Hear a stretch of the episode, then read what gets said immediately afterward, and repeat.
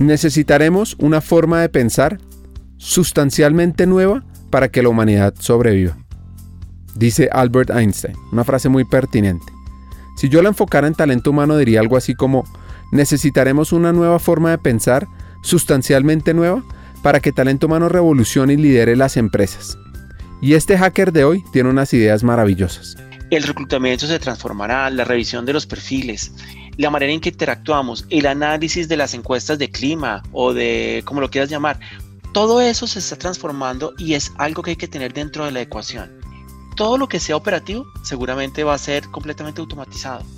Dentro de esa gran automatización, una tendencia que hay es la gran tendencia del autoservicio. Entonces nosotros tenemos que aprender a dejar que los colaboradores no les tengamos que darles la mano para cada mini proceso que hacen que tienen que aplicar un beneficio, que tienen que hacer X o Y, están los portales, estarán los chatbots, lo que sea, para que estas personas puedan autogestionarse. Entonces lo que vamos a tener que ver más hacia adelante son equipos más enfocados en menos áreas operativas, en menos cosas operativas, que las seguiremos teniendo, pero en menos áreas operativas, y un gran componente, ya sea in-house o de automatización de procesos. Y yo quisiera regresar a otra tendencia que veo y es que nuestras estructuras organizacionales, no en el plazo inmediato, pero sí tendrán un movimiento más a estructuras por proyectos que eso es algo que se viene hablando desde hace como 30 años eh, en diferentes autores, donde insisten en que las estructuras rígidas, sí, uno tiene que tener como un corazón y un tema por el cual responde regularmente, pero lo que tenemos que tener es una alta flexibilidad con foco en el negocio para movernos y acompañar el negocio. Como cualquier buena historia, esta arranca con una pequeña epifanía, algo que nos pasó en Banza, después de haber trabajado con más de 200 compañías en América, haber formado cerca de 300.000 personas, encontramos un reto, un reto que va más allá de cómo aumentar la formación corporativa blended o virtual, que es lo que hacemos nosotros. Y nos preguntamos, más bien, cómo aumentar la humanización de las compañías de forma sistémica y acelerada. Pues buscando respuestas encontramos unos actores clave, aquellos que pueden ser la bisagra del cambio, las personas de talento humano. Sin embargo, para lograr resolver esa pregunta, necesitamos que estos actores tengan, si no más, al menos el mismo impacto, influencia y acción que los líderes de mercadeo, operaciones o finanzas. ¿Cómo lograrlo? Y aquí viene lo interesante de todo esto. Ya existen líderes que han cruzado esas barreras. Hay expertos que nos pueden guiar. Y eso queremos ofrecerles a ustedes, los llamados hackers del talento. Bienvenidos.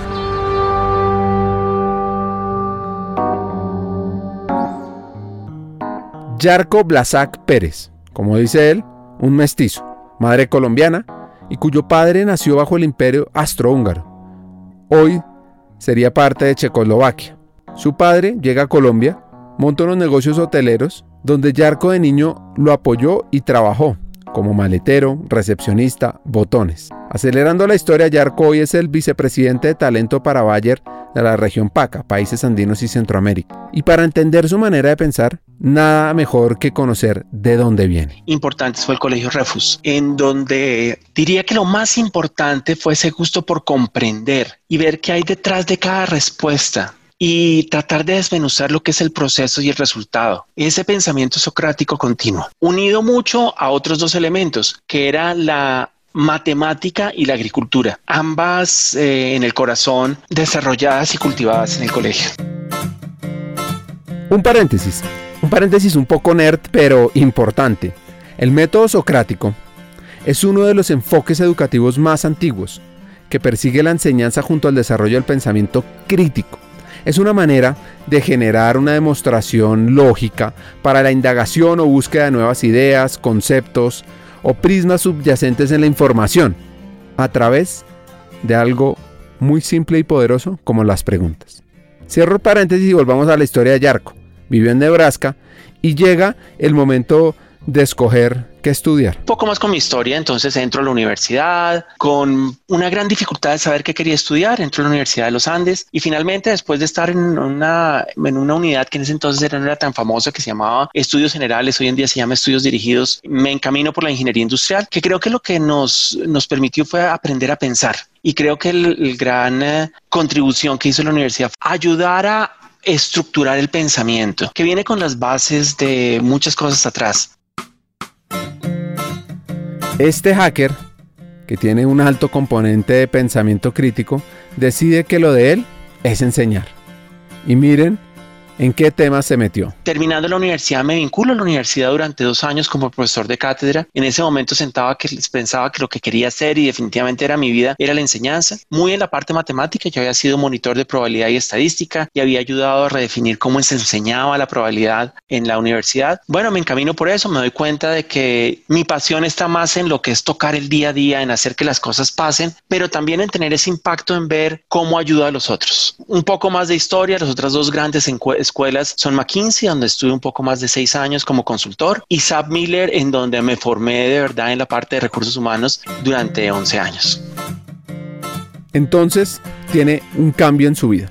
Pasa de trabajar en pensar cómo mejorar la enseñanza de probabilidad en una universidad a consultoría estratégica para luego terminar en talento humano. Después hay una hora de transición donde continúo en consultoría con otra empresa, con IBM, pero después Sam Miller estaba buscando a alguien que le ayudara, apoyara en desarrollo organizacional. Sam Miller acaba de, adquirir el grupo Santo Domingo, Bavaria, y en su concepción de recursos humanos, que era una concepción moderna, buscan a alguien de desarrollo organizacional. Y si nos remontamos al 2005-2006, desarrollo organizacional era algo que se conocía en el hemisferio norte, pero nuestra región no era algo tan común. Y a través de un headhunter tan conmigo, voy a un proceso de entrevista y me empiezan a hablar de manejo del cambio, de diseño de estructuras. Y yo sabía bastante de eso porque había estado involucrado en muchos proyectos que había tenido que hacer eso, pero no era consciente que sabía. Entonces tengo que agradecerle a Miller que ellos se dieron cuenta de que yo tenía el talento necesario, el conocimiento y la experiencia para ayudarles en un proceso de transformación cultural, en pensar en cómo llevábamos a la vida eh, lo que es performance management o gestión del desempeño, con unas guías, pero cómo hacíamos que funcionara acá en nuestra región y específicamente en Colombia inicialmente, en cómo pensábamos en estructuras de cómo deberíamos transformar lo que era la, el área de compras o de supply, en cómo fortalecíamos una, una vicepresidencia de distribución, en todos esos elementos que hoy por hoy uno da por descontados, pero hace 14, 15 años no eran tan comunes que fuera parte del día a día de recursos humanos. Esa es la razón de mi transición. Y como para ponerle un toque interesante, entrando a Bavaria, recuerdo que me decían que yo era demasiado matemático o demasiado financiero para estar en recursos humanos. Y recuerdo que saliendo de McKinsey, ya terminando mi paso por McKinsey, me decían que era demasiado humano para estar en la parte de gestión o management consulting.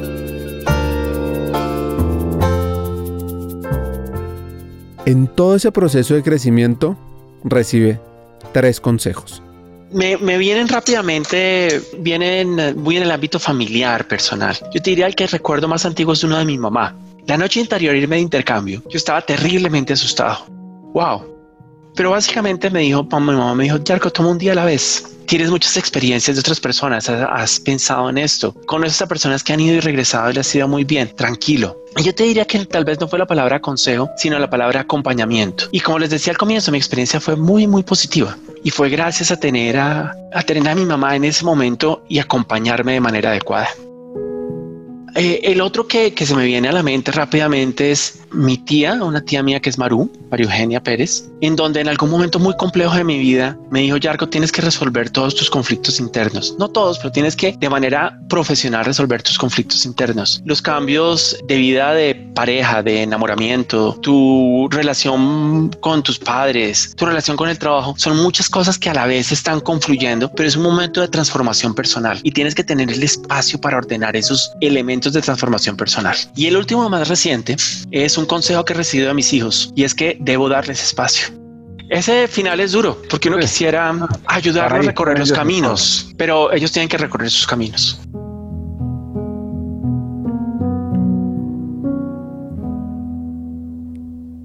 Yarko tiene en cuenta esos consejos para evolucionar. Él siendo ahora muy matemático y muy humano. Se me hace fascinante esa combinación. ¿Cómo es eso? ¿Cómo es ese balance sobre todo cuando uno está trabajando en gestión del cambio?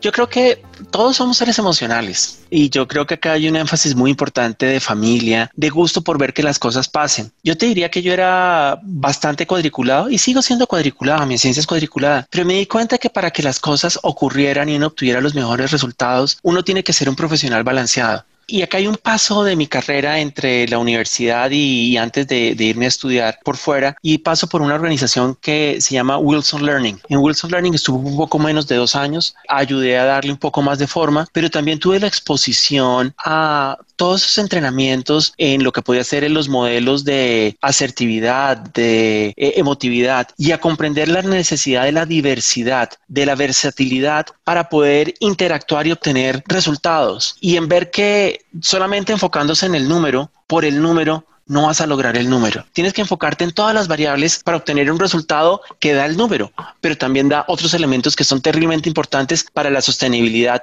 y no el impacto inicial. Te diría que eso lo aprendí también al interior de McKinsey, viendo en cómo llevábamos a cabo proyectos y hay una estadística famosa de que los proyectos de cambio, eh, el 70% de los proyectos no funcionan bien y no funcionan bien porque su gerencia no fue adecuada. Y su gerencia no fue adecuada porque no se tuvo en cuenta el balance de la persona, donde hay que tener tres elementos. Hay que pensar en la cabeza, en el corazón y en el estómago de las personas. Y si tú no balanceas esos bien en un proceso de cambio, no lo vas a lograr. No es la gran teoría de Kotter, pero es algo que he visto que sea que es relevante, pensando que Kotter es fabuloso y muy útil.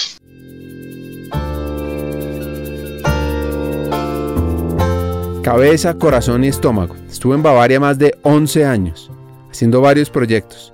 Luego se traslada a Ecuador, a la Cervecería Nacional. Y uno de los aprendizajes que le dejó ese paso fue trabajar en la comunicación. En donde lo que vimos era que la, necesidad más importante al interior era la comunicación entre los líderes y los liderados y entre líder y líder y liderado y liderado. Llevamos a cabo un programa de habilidades de comunicación, algo tan simple, algo que sería fabuloso que en todas las organizaciones se comenzara o desde la universidad o desde el colegio a que aprendamos a comunicar, a respetar diferencias, a comprender diferencias y a construir relaciones de trabajo basadas en un objetivo común, en donde no, por ejemplo, no estamos perfectamente de acuerdo en todo, pero somos, estamos dispuestos a hablar y construir. En esta etapa enfrentó dos retos que le dejan millones de aprendizajes. Mira, en un momento en mi vida en Bavaria, cuando pasé a ser como este gran generalista, quería dar el brinco a una especialización de los generalistas que teníamos en las plantas. Quería que empezaran a tener un corte más de lo que en ese momento se llamaba Business Partner y estoy hablando del año 2009, 10 y claramente no hablé bien esto con el resto del equipo y teníamos a los expertos, teníamos el experto de talento, el experto de compensación, teníamos a la cabeza de recursos humanos en ese momento de Bavaria y yo no hice una socialización adecuada del programa de cambio que queríamos hacer. Y claramente el, programa no, no, pasó de la segunda reunión porque no tuve la sensatez o la... No, no, no, regresé a los principios básicos del cambio, que es comprender a los diferentes stakeholders y qué ganan y qué pierden con el cambio. Y eso fue que eh, ese proceso de transformación no se pudo hacer en ese momento en toda la extensión que se hubiera querido. Se hizo luego, pero, pero no fui consciente de, manejar bien el cambio ahí. La otra situación fue en mi llegada a Ecuador, a Guayaquil como cabeza de recursos humanos. Tres meses después de mi llegada llegó un nuevo presidente de la operación y fue una situación muy compleja manejar.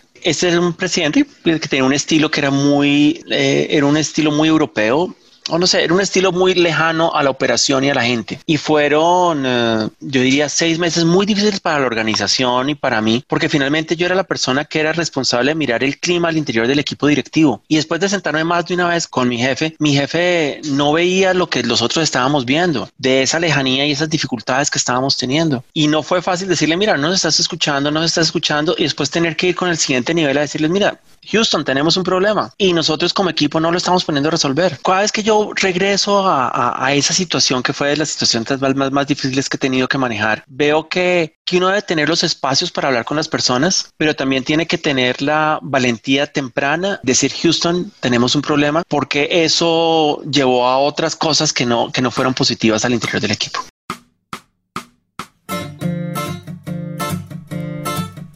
Y aquí viene una lección para la comunidad de hackers del talento. Yo les diría que hay que ponerle pasión a las cosas que hacemos. Hay días difíciles, hay días donde uno quiere, no sé cuál sea la palabra adecuada, como coger al line manager o coger al colaborador y darle un cocotazo. Pero lo que tenemos que hacer siempre al final del día es ver, oye, ¿qué pude haber hecho diferente? Y tener la pasión de llegar al día siguiente para dar nuevamente lo mejor de uno. Y esto creo que no solamente aplica en recursos humanos, aplica en cualquier área. En toda esta historia, Yarko regresa a Ecuador y como dice él, se alinearon las estrellas para ingresar a otra multinacional donde maneja talento humano, desde Guatemala a Perú. Este hacker nos cuenta esa evolución de estar en una entidad más pequeña en Ecuador a una entidad madura y las acciones principales que está trabajando. Bayer es una organización que tiene muchísima más estructura de lo que tenía Sam Miller. Yo decía, Sam Miller era una organización que era un adolescente en ser una multinacional. Eh, Bayer es una organización madura en lo que es ser una multinacional porque ha sido multinacional durante muchísimo tiempo. Son de las primeras multinacionales en el mundo, donde tiene una serie de procesos, estructuras, pero es consciente de su necesidad de transformación porque lo que Bayer ha tenido que hacer en sus más de 100 años es reinventarse más de una vez, porque el, el contexto y el negocio ha cambiado y tiene que moverse con eso. Y llegó en un momento donde, a comienzos del 2017, donde eso se vive, donde se hablan de los valores life, donde hay una cantidad de elementos fabulosos, pero a los seis meses me doy cuenta de que hay un convencimiento de que hay que cambiar, pero a la gente le da miedo arrancarse la curita. Y como organización están pensando, me la arranco, no me la arranco, hay todo tipo de diagnósticos y cosas, hasta que finalmente un año después, el entorno les dice, cambian o los cambian. Y ese impulso que en algunos casos ha dolido y en otros no, hace que efectivamente tengamos que cambiar y ya estamos en una, es en, una velocidad de realmente hacer la transformación organizacional y de recursos humanos para apoyar el negocio.